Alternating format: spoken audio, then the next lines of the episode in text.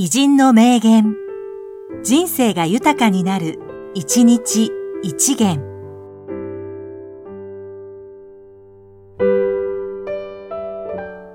1月27日、大原富江、小説家。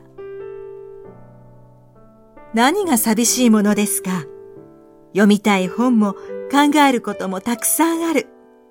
年を取ることって楽しいですよ。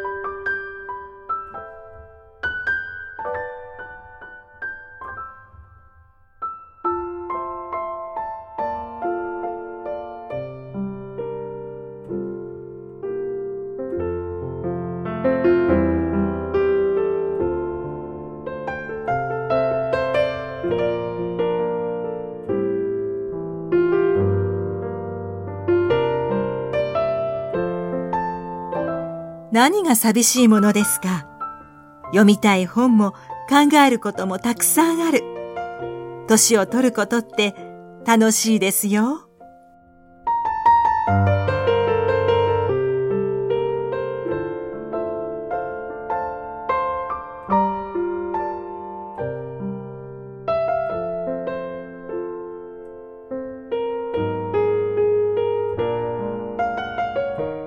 この番組は提供、久常圭一、プロデュース、声ラボでお送りしました。